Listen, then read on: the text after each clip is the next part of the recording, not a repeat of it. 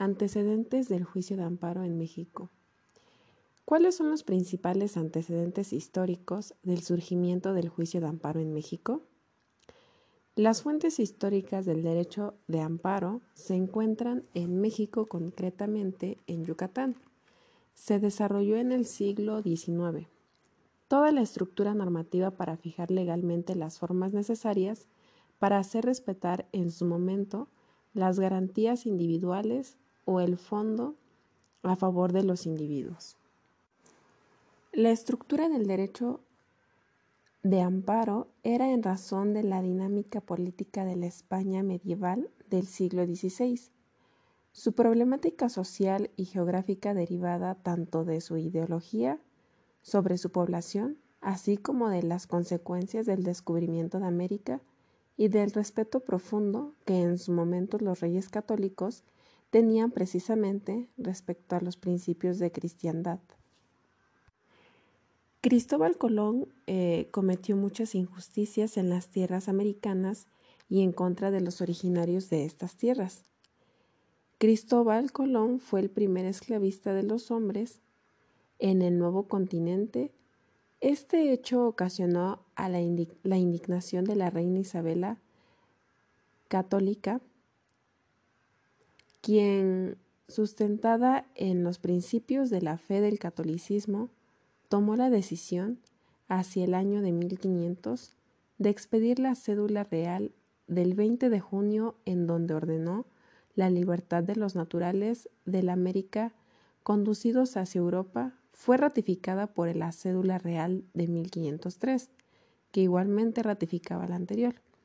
Estos antecedentes concretamente la esclavitud, que fue considerada como una institución injusta recaída sobre la población americana, constituyó el antecedente jurídico histórico que dio lugar a una serie de reformas jurídicas proteccionistas a favor de los indefensos en la América. El 20 de junio de 1500, la reina Isabela expidió la cédula ordenando la libertad de los naturales americanos que Cristóbal Colón había enviado para vender como esclavos de acuerdo a las normas del derecho vigente en España. La reina dijo que los indios eran vasallos de la corona y como tales no podían ser esclavizados. En el testamento de la reina Isabel dictado el 12 de octubre de 1504 en Villa de Medina, Isabel la Católica suplicó al rey Fernando y ordenó a sus descendientes que no consintieran ni dieran lugar a que los indígenas, vecinos y moradores de las islas americanas y de tierras firmes ganadas y por ganar recibieran agravio alguno en su persona y sus bienes. La monarquía ordenó la producción de una legislación protectora bastante vasta y cuya finalidad era precisamente tutelar a los indígenas en contra de los actos y abusos de los recién emigrados a América.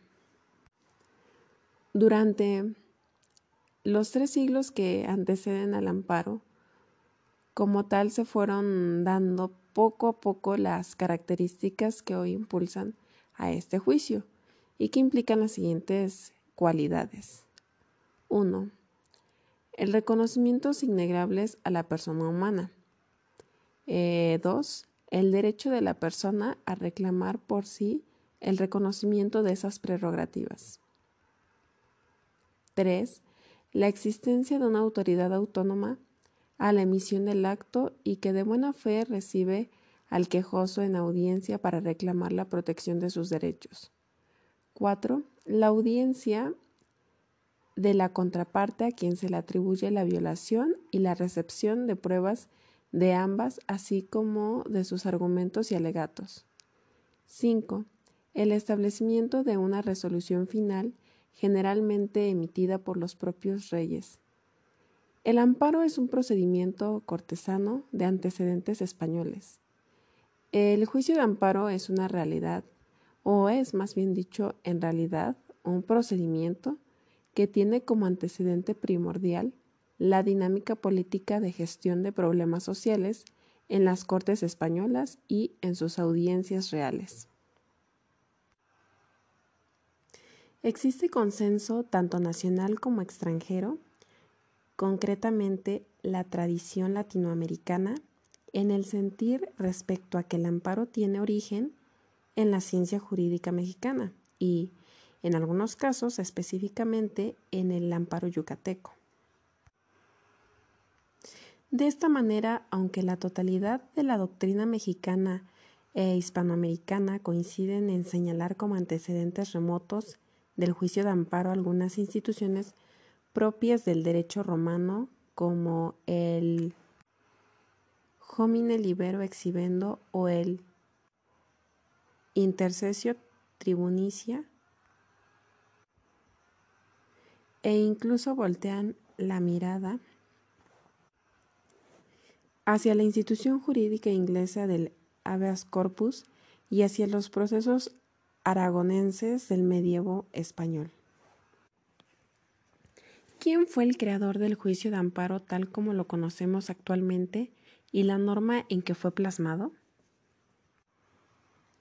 En México, el amparo como mecanismo de protección constitucional parte de las aportaciones de Manuel Crescencio Rejón, entonces gobernador de Yucatán, que en tal carácter envió una iniciativa que fue aprobada en el sentido de que el Supremo Tribunal del Estado ampararía en el goce de sus derechos individuales a quien pidiese su protección contra las leyes y decretos de la legislatura contrarios a la Constitución. Asimismo, contra las providencias del Ejecutivo local si incumplían la norma rectora en ambos casos debía ser debía ser reparado el agravio, así como en la Constitución, dicho procedimiento debía ser sumarísimo.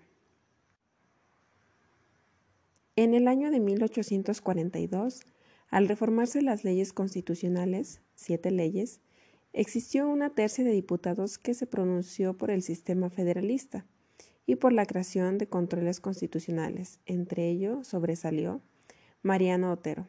Dicho planteamiento contemplaba un sistema mixto de control, uno respecto de la vulneración de las garantías individuales y el otro con referencia en un control abstracto o general, en cuanto a las leyes o disposiciones de los congresos. Mariano Otero, excelso jurista, propuso en 1842 una nueva constitución en nueve apartados. Además, presentó la iniciativa de una ley de garantías, aportaciones trascendentales para lo que de manera posterior configuró con mayor claridad en el año de 1847, al triunfar el federalismo. De manera posterior, el ilustre Otero propuso el Acta de Reformas, la cual se integraba por 22 artículos, Dicho proyecto fue aprobado como el Acta Constitutiva y de Reformas, en el cual el Gran Otero propuso en general dos controles constitucionales. El genérico, abstracto o respecto a leyes, y el concreto, particular o para individuos. ¿Cuáles son las normas jurídicas que han regulado la aplicación del juicio de amparo en México desde su origen hasta la actualidad? La actual norma rectora ha establecido desde 1917 en su título primero, capítulo primero, de las garantías individuales, artículos que van del primero al 29, los derechos de interés social como elementos paradigmáticos o aportaciones de México al constitucionalismo del planeta, acontecimiento que apenas se está reconociendo. Así, los artículos tercero y 27 establecen los derechos de interés social en cuanto a la educación y a las diversas formas de propiedad en el país, a las cuales se les dictará las modalidades que indique el interés público y se establecerán la propiedad pública, privada y social, dado que se estructuró la economía mixta, hoy conocida como la tercer vía. En cuanto a los artículos 101 y 102 de la Constitución de 1857, pasaron a ser los 103 y 107 vigentes, con las adiciones de las 12 fracciones que en la norma rectora de 1917 tuvo dicho artículo, el cual contiene las bases del procedimiento de amparo a partir de la instancia agraviada. El artículo 103 ha sido modificado desde 1917 a la fecha en una sola ocasión, en sus fracciones 2 y 3, dejando en claro que el amparo procederá cuando las autoridades federales, a través de actos o leyes, vulneren o restrinjan la soberanía de los estados o del Distrito Federal, o a la inversa, que las autoridades de los estados y del Distrito Federal invadan la competencia federal. El artículo 107 ha tenido 13 reformas y dos federatas. Se incrementaron a 18 fracciones base de la redacción actual y se especifican los procedimientos del amparo, ampliándolo a las jurisdicciones administrativa y laboral, el acto reclamado, las contradicciones de tesis, el Procurador de la República o Ministerio Público Federal como parte en todos los, juicios de amparo y la especificación de las sanciones ante el incumplimiento de las sentencias de amparo. Después, se amplió la suplencia de la queja deficiente para los casos de amparo por parte de los ejidatarios y comuneros. Lo mismo respecto a los sobreseimiento por inactividad, desistimiento o caducidad de la instancia. De manera posterior, se modificó la suplencia de la queja deficiente para asuntos de menores o incapaces.